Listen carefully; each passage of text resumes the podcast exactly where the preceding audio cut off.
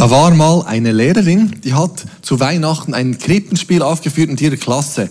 Und sie war vor der großen Herausforderung, welches Kind kriegt welche Rolle. Dass alle Kinder und alle müssen eine Rolle kriegen und dann muss man gut überlegen, was passt zu welchem Kind. Da gibt es sehr aufmüpfige, aber auch sehr zurückhaltende Kinder und eines dieser Kinder, das war der Lurin. Der Lurin war doch sehr schüch, so zurückhaltend, konnte kaum was sagen vor der Klasse und sie fragte sich, was gebe ich diesem Jungen für eine Rolle?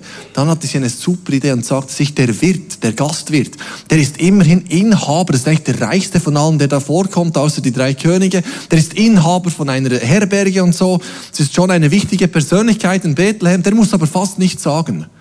Das ist perfekt für den Lurin, der muss nur sagen, nein, wir haben keinen Platz. Mehr muss er nicht sagen. Also kam das Krippenspiel, sie haben das mehrmals geübt, ging alles sehr gut.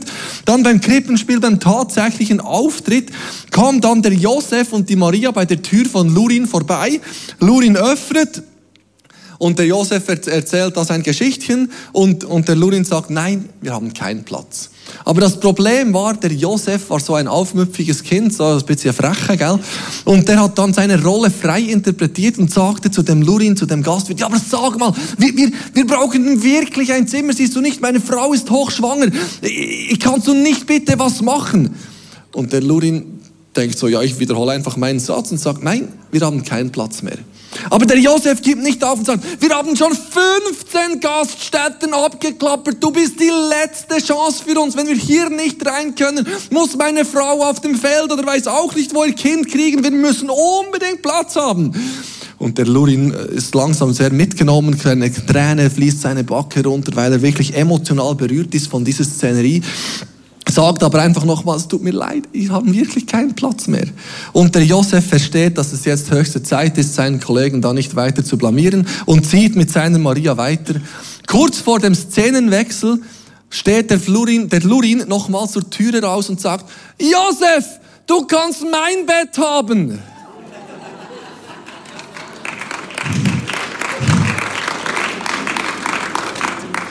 Die Geschichte trifft eigentlich unser Weihnachtslied von heute sehr gut. Macht hoch die Tür, heißt das Lied, das wir uns heute, mit dem wir uns heute beschäftigen. Und in, bei Weihnachten geht es so stark darum, dass wir unsere Tür öffnen für dieses Kind, für diesen König, der dort geboren wurde. Und der Lurin hat das verstanden. Viele andere im Raum in diesem Moment dann auch. Das Lied Macht hoch die Tür wurde geschrieben von Georg Weißel. Und das Witzige ist, dass er erfuhr seine Erstaufführung ziemlich genau vor 400 Jahren, am zweiten Adventssonntag 1623 in Königsberg.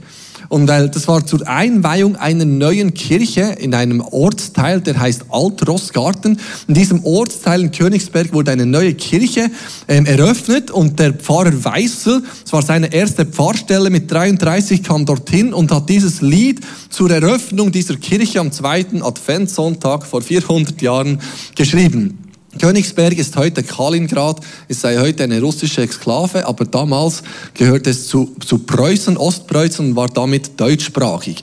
Also der Weißel hat das Lied auch auf Deutsch geschrieben.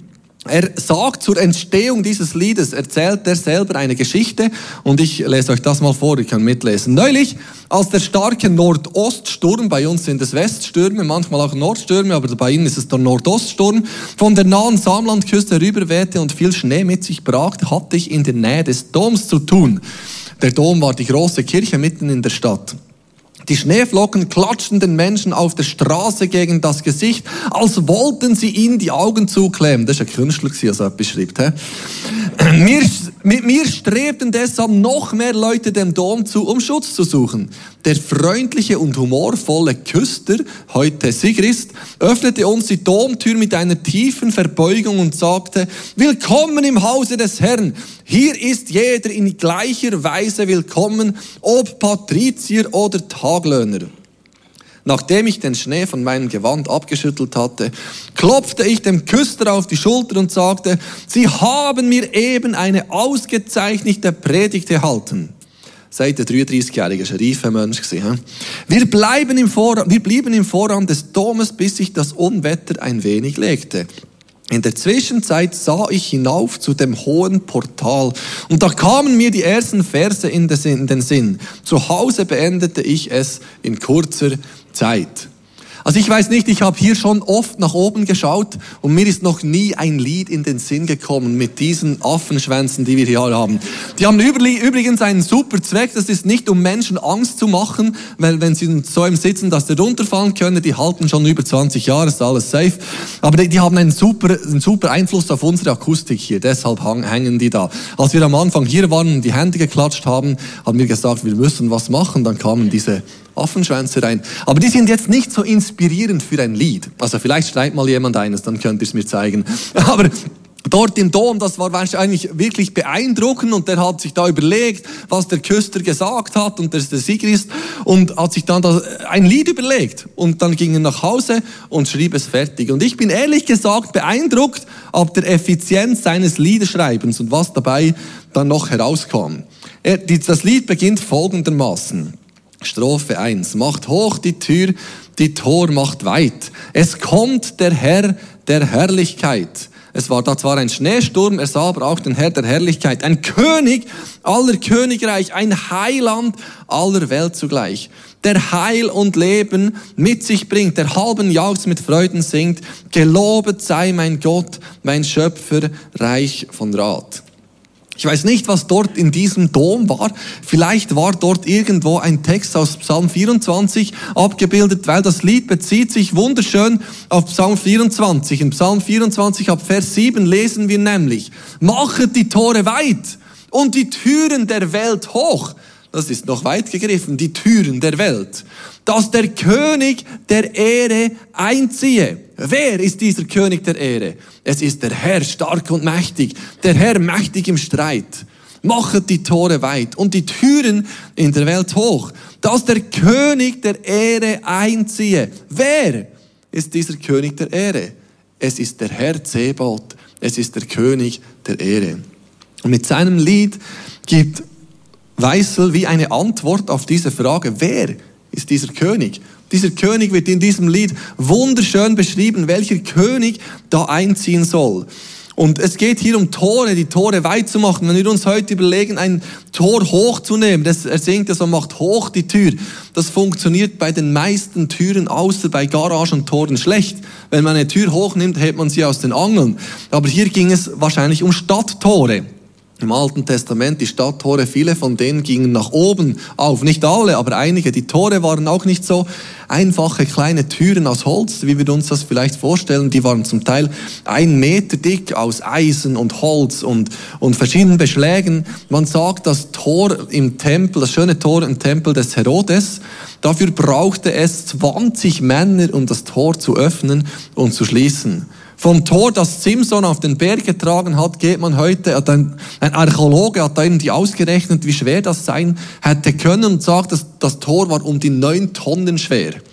Also es waren doch mächtige Tore, die da geöffnet wurden. Und es waren auch Orte von großer Bedeutung, weil wenn das Tor geschlossen war, war die Stadt geschützt und das Tor offen war, war die Stadt verwundbar. Die, in, bei den Toren wurde, wurden wichtige Sitzungen abgehalten. Richter sprachen dort Recht, Propheten sprachen dort Prophezeiungen aus, Beamte berieten sich dort, der Stadtrat traf sich beim Tor, die Ältesten der Stadt trafen sich dort und es wurde auch das Wort Gottes verlesen. Also Tore waren wichtige Orte, bedeutsame Orte.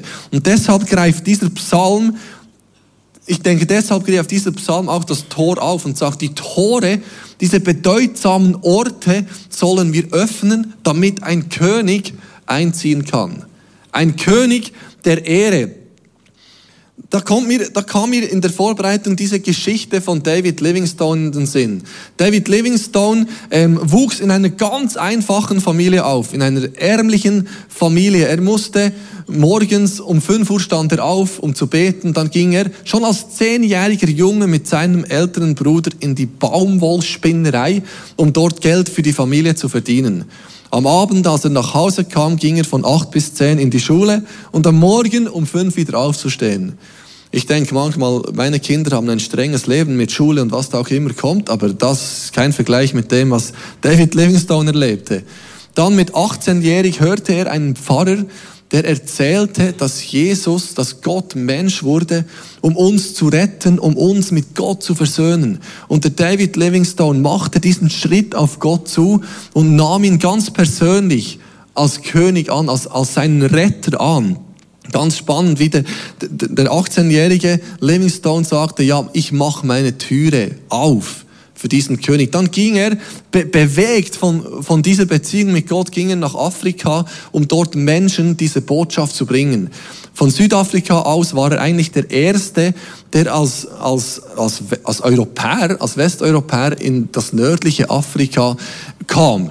Und seine Fortschritte waren so beeindruckend, dass ein, ein geologisches Institut von England ihm den Auftrag gab, alles zu kartografieren, was er dort unten erlebt. Und so gilt David Livingstone heute als eigentlich der Entdecker Afrikas, der eigentlich ganz Afrika kartografiert hat. Aber viel wichtiger, er ist vor allem für das bekannt, aber viel wichtiger als das ist, er hatte eine Leidenschaft, Menschen diesen König näher zu bringen. Und es gab ein spannendes Ereignis. Gerade am Anfang seiner Wirkungszeit in Afrika wurde er von einem Löwen angegriffen und eigentlich sehr schwer verletzt am Arm, hat das knapp überlebt.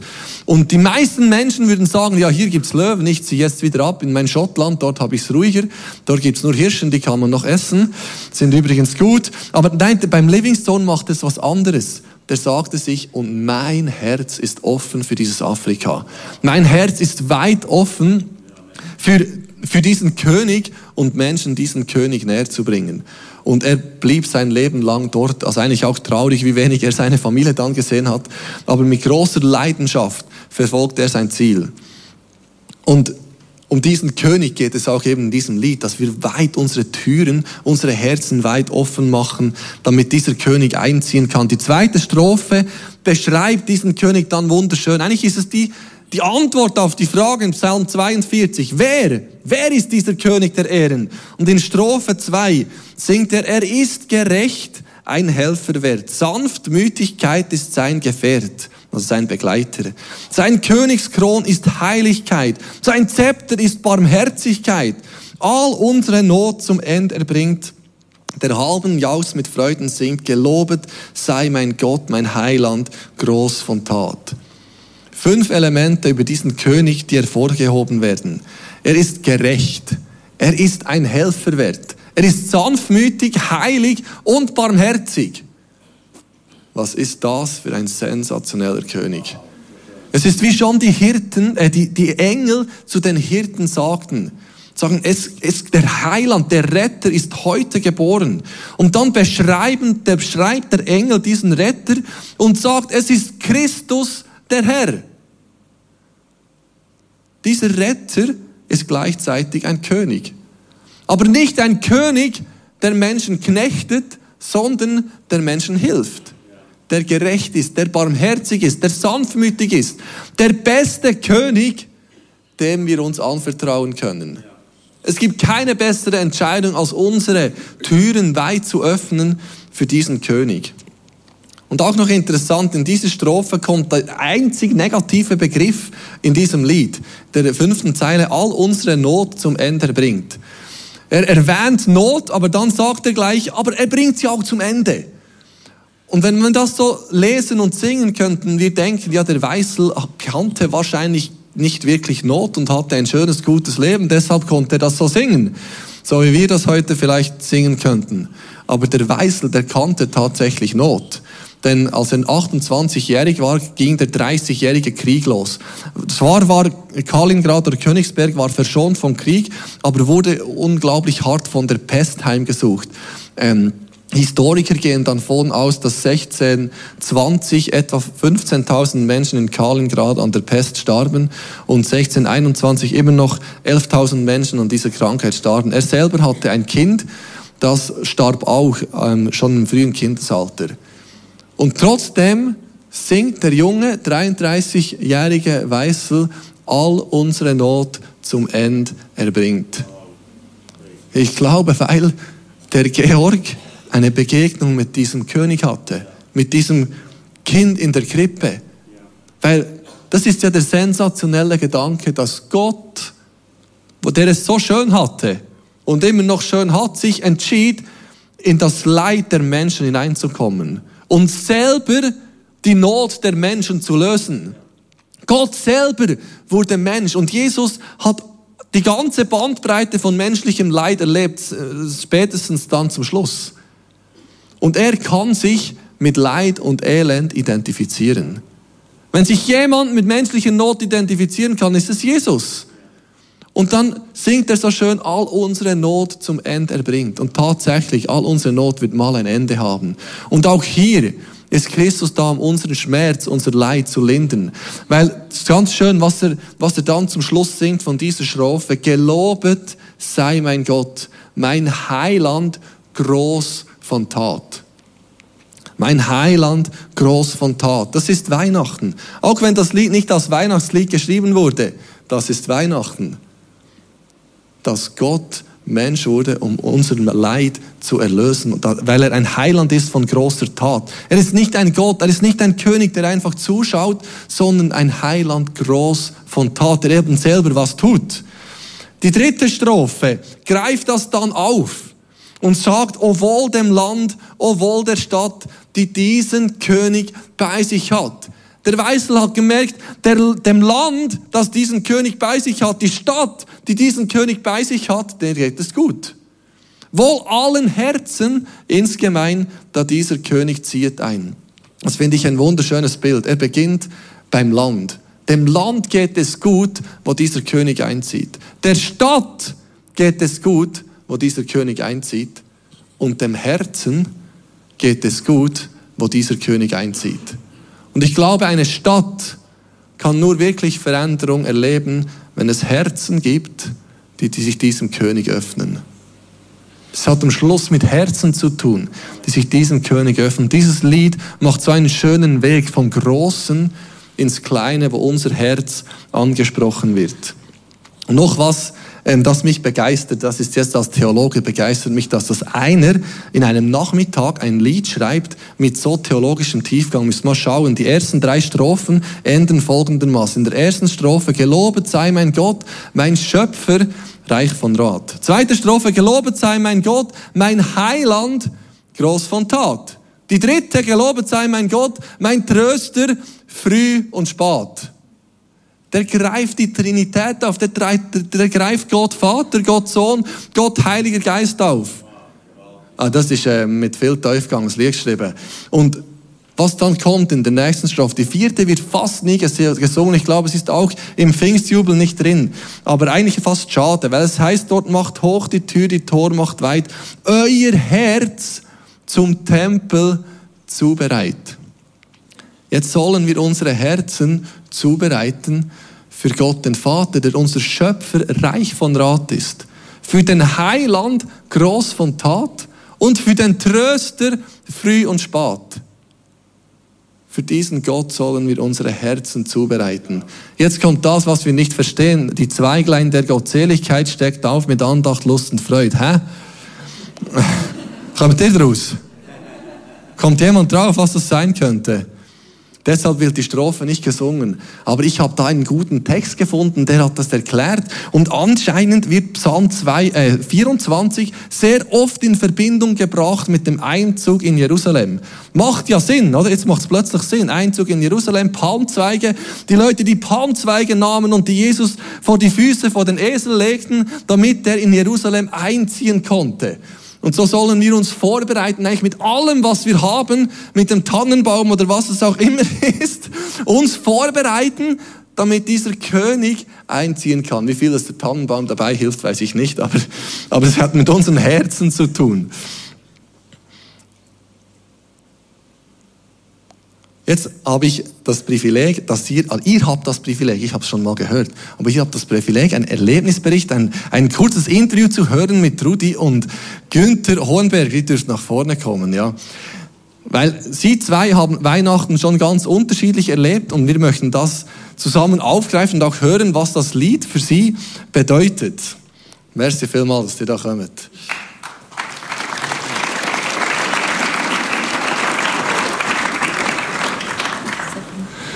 Wunderbar. Ist für mich eine große Freude, mit euch da ein kurzes Interview zu machen. Die zwei sind wirklich Glaubenshelden. Ihr wisst, die haben viel bewegt im ganzen Leben und heute sind sie einfach da, dienen uns, beten viel für uns und sind sogar für das zu haben jetzt. Danke. Ja, gell. genau. Ja, Weihnachten, dieses, dieses Lied macht hoch die Tür. Ist es, wie klingt das bei euch an? Habt ihr das früher gesungen oder ist es, wie, war das lange Tradition oder was macht das Lied mit euch? Das ist so ein, ich sag mal, wirklich ein Klassiker. Und viele Leute haben heute keinen Zugang mehr dazu, aber wie ist das, wie ist das für euch? Ja, bei mir war das äh, folgendermaßen. Das Lied war bekannt, unter anderem auch die äh, anderen Weihnachtslieder, die wurden gesungen, aber die hatten keinen Hintergrund, keinen Tiefgang. Ja. Meine Eltern waren nicht gläubig und äh, ja, der Weihnachts-, Heilige Geistabend hatte folgenden Verlauf. Wir, meine Mutter hat gesagt, äh, äh, die Türe von der Küche zum, zum Wohnzimmer bleibt heute geschlossen, weil sie hat den Weihnachtsbaum vorbereitet, Kerzen und so weiter und die Geschenke parat gemacht, runtergelegt. Und äh, Zutritt war erst am Abend um 18 Uhr. Da kam der Vater vorher von der Arbeit heim und dann ist man gemeinsam in das Wohnstube gegangen. Dann ging es los mit dem äh, Nachtessen, sehr gutes Nachtessen. Und dann wurden ein paar Lieder gesungen und äh, die Lieder haben eben keinen Tiefgang. Das war ein Lied wie jedes andere auch. Und wie schon gesagt, meine Eltern waren nicht gläubig, man hat auch nicht gebetet. Und ja, und dann wurden Geschenke ausgepackt. Am Abend um 11 Uhr ging es dann noch zur Adventskonzert oder zur Adventssingen in der Kirche und dann war der Heiligabend vorbei.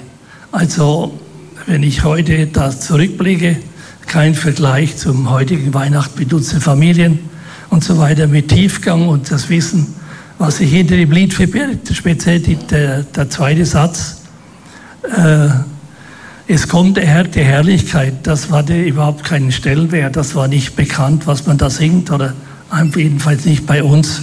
Und heute können wir das im Tiefgang singen, wie die unseren Familien. Zum Beispiel morgen ist das so geplant. Also kein Vergleich zu früher. Wow, sehr schön. Wie ist das für dich, Trudi?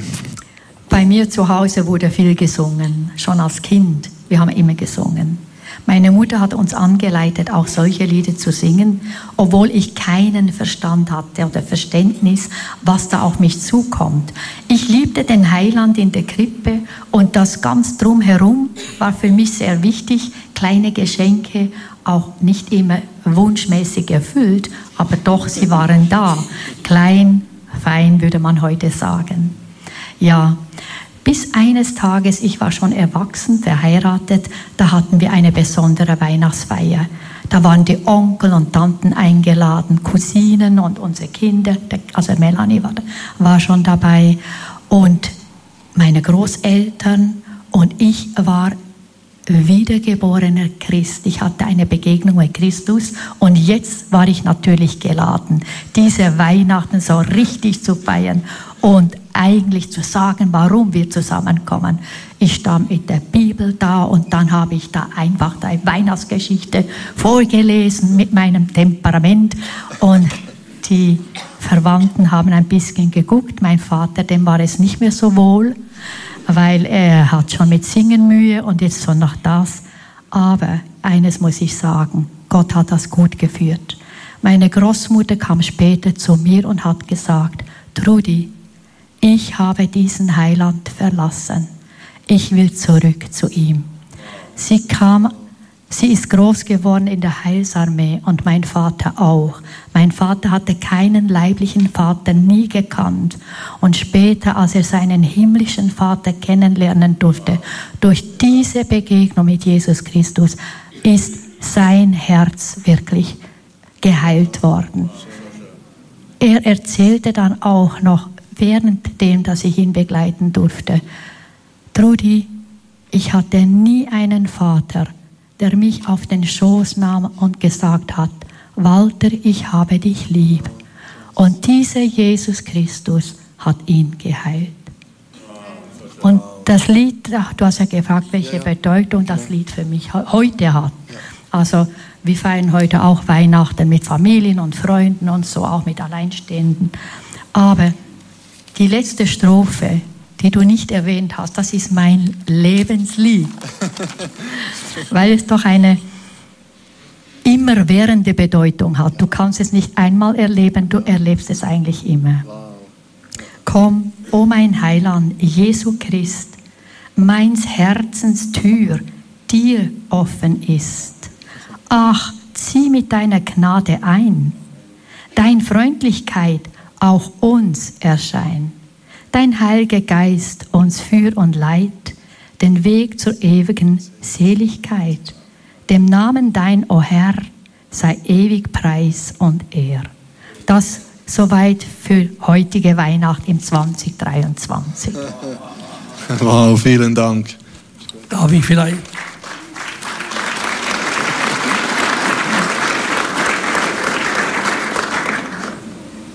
Darf ich vielleicht noch kurz hinzufügen, wir feiern dieses Jahr eine ganz spezielle Weihnacht, nicht nur weil wir alle gläubig sind, unsere Kinder, wir mit den Kindeskindern. Wir haben doch einen, von unserem Sohn ein Nachzügelein bekommen. Der Junge ist acht, neun Monate alt und die erste Weihnacht mit ihm feiern, das ist ein besonderes Geschenk. Und ich habe Gott schon gefragt, ich werde nächstes Jahr 81 Jahre alt und er wird einjährig welche Konstellation hat er da geplant? Weil die Eltern haben mir gesagt, sie haben nichts geplant. Also von dem her ist das etwas ganz Neues, ganz neue Weihnachten, ganz anders mit Tiefgang. Herzlichen Dank euch zwei. Wir geben Ihnen nochmals einen Applaus. Vielen, vielen Dank.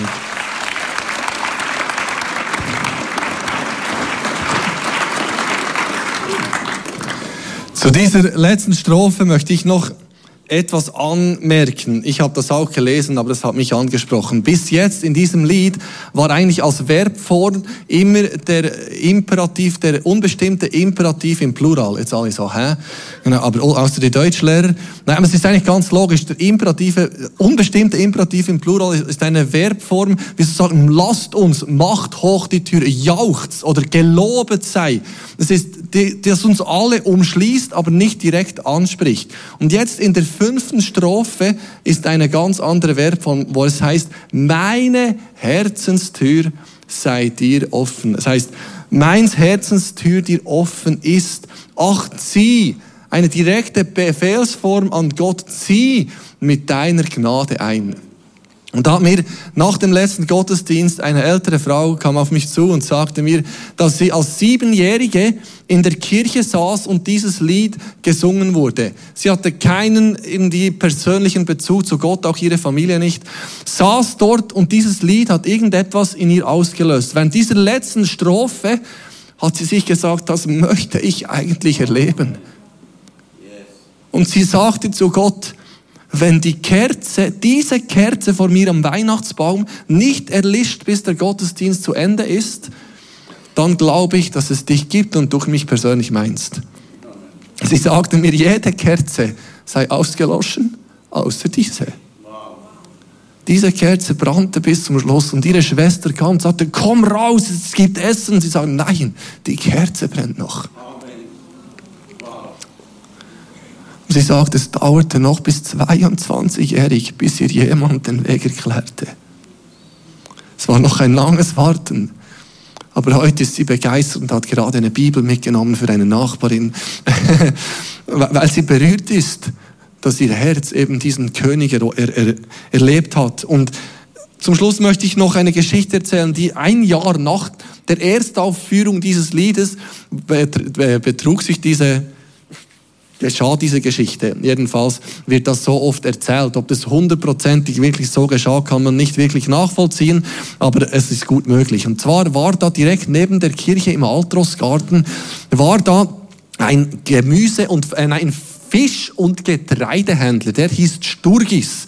Und wie sein Name es sagt, war er wirklich sehr stur. Und zwar hat sich dieser ein Grundstück direkt neben der Kirche gekauft und hat dort ein großes Haus, eine Villa gebaut. Direkt auf der anderen Seite, also neben, über sein Grundstück auf der anderen Seite der Kirche war ein Armen- und Pflegeheim. Dort waren einfach arme und pflegebedürftige Menschen und die gingen immer vor dem Grundstück von Sturgis war so ein kleiner Gehweg, so ein kleiner Rasenweg und dort drüber gingen sie immer für in die Kirche und wenn sie Besorgungen in der Stadt machen mussten. Aber den Sturgis regte das unglaublich auf, dass er jeden Tag diese armen und, und, und nicht mehr wirklich gehfeigen Menschen sah, die vor seinem Grundstück zur Kirche gingen oder eben in die Stadt. Und da hat er kurzerhand das ganze Landstück, das dort noch war, den ganzen, die ganze Fläche mit Bäumen und allem, hat er gekauft und hat sich dort einen riesigen Park eingerichtet, rund um einen hohen Zaun. Und auf der Seite des Alten- und Pflegeheims macht er ein riesiges Tor, das verschloss er aber ganz gut. Auf der anderen Seite macht er ein kleines Türchen für sich, damit er schnell zur Kirche gehen konnte und in die Stadt, wenn er das musste. Und die Menschen aus dem Armen- und Pflegeheim kamen dann zu Pfarrer Weißel, der war ja erst ganz frisch in dieser Kirchgemeinde, und haben sich bei ihm beschwert, weil der Weg in die Kirche und in die Stadt war jetzt für die meisten von ihnen zu weit. Sie mussten einen riesigen Umweg laufen und schafften es nicht mehr anständig in die Kirche oder eben in den Stadtteil zu kommen. Und der Adventschor, als, als es wieder Weihnachtszeit wurde, der Adventschor traf sich normalerweise bei Sturgis zu Hause, um da Weihnachtslieder zu singen und Apero zu nehmen. Und die, der Weihnacht oder der Kirchenchor sagte sich, nein, dieses Jahr gehen wir nicht zu Sturgis. Aber der Pfarrer sagte, doch, ich habe eine Idee. Und dann gingen mit dem Kirchenchor zum Armen- und, und Pflegeheim, nahm dort die Menschen mit vor das große Tor, das Sturgis aufgestellt hatte. Der schaute da zum Fensterchen raus, so wie die Leute aber gelüsten, gell? Wenn mit dem Auto fortkommst, sie schauen, zack, die Herren schaust du ins Fenster zu. Der Sturgis war so da. Ich hatte mal so Nachbarn in Thun, es war wirklich witzig. Immer wenn du raufschaust, war sofort der Vorhang zu. Genau, aber ich habe jetzt ja gleich immer gesehen. Jedenfalls kam der Sturgis dann nach draußen und der Pfarrer Weißel war doch ein recht mutiger Mann hat da erzählt von offenen Türen und Psalm 24, dass das wichtig sei, dass wir unsere Herzen füreinander öffnen und für den König. Und dann begann der Kirchenchor mit den Alten und Armen dieses Lied zu singen. Macht hoch die Tür, die Tor macht weit. Und der Sturgis war da ganz stur vor seinem Tor, das immer noch zu war. Und in der dritten, vierten Strophe irgendwann mal nahm er seinen Schlüssel aus dem Mantel schloss das Tor auf und lud alle zu Weihnachtsgebäck und Getränken zu sich nach Hause ein. Und das Tor wurde nie wieder verschlossen. Und die Leute aus dem Alten- und Pflegeheim sagten dann, wir haben jetzt wieder einen Adventsweg. Wenn ihr mal eine schöne Geschichte zum Adventsweg braucht, hier wäre sie. Sie hatten wieder einen Adventsweg in die Kirche und der Sturgis, wir können ja mal stur sein. Das passiert uns allen. Der Sturgis ist schon ein mühsamer Kaib, aber ehrlich gesagt bin ich das manchmal auch. Und es gibt Bereiche in meinem Leben, wo ich einfach mich öffnen muss, damit der König einziehen kann, damit mein Herz geöffnet wird für andere. Das hängt ja sehr oft zusammen, dass wir unser Herz öffnen für dieses Kind in der Krippe, für diesen König und gleichzeitig für Menschen um uns herum. Das blieb auch kein Geheimnis, als Jesus auf die Welt kam. Sogar die Hirten hörten es, wahrscheinlich die einzigen, die noch wach waren.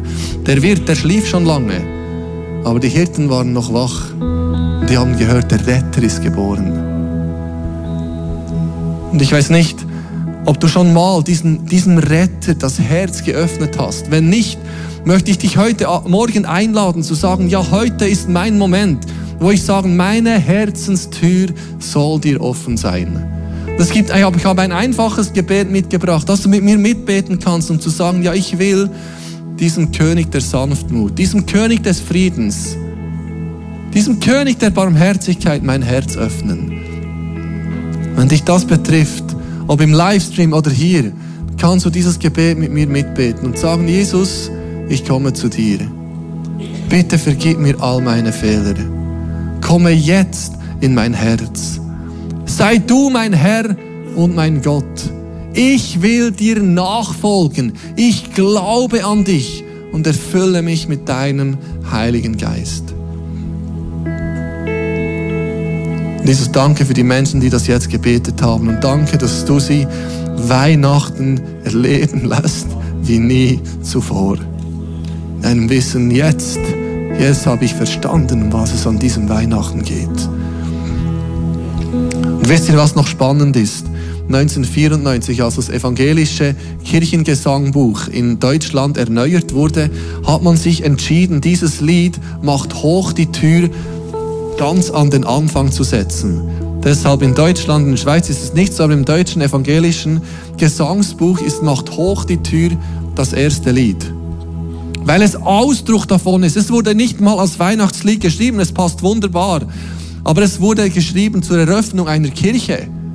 Und in der Kirche, im Land, in der Stadt, wo auch immer, geht es darum, dass wir unsere Herzen immer wieder öffnen für den König. Und in diesem Sinne wollen wir jetzt zusammen nochmal dieses Lied singen und sagen, Jesus, du König, zieh ein in mein Herz. Ich will meine Tür weit öffnen für dich. Und Jesus, lass uns diese Weihnachten etwas von dem erleben. Dass wir erleben können, was es heißt, dass unser Herz als Tempel dir zubereitet wird. Dass du einziehst mit deiner Gnade, mit deiner Freude, mit deiner Gegenwart. Amen.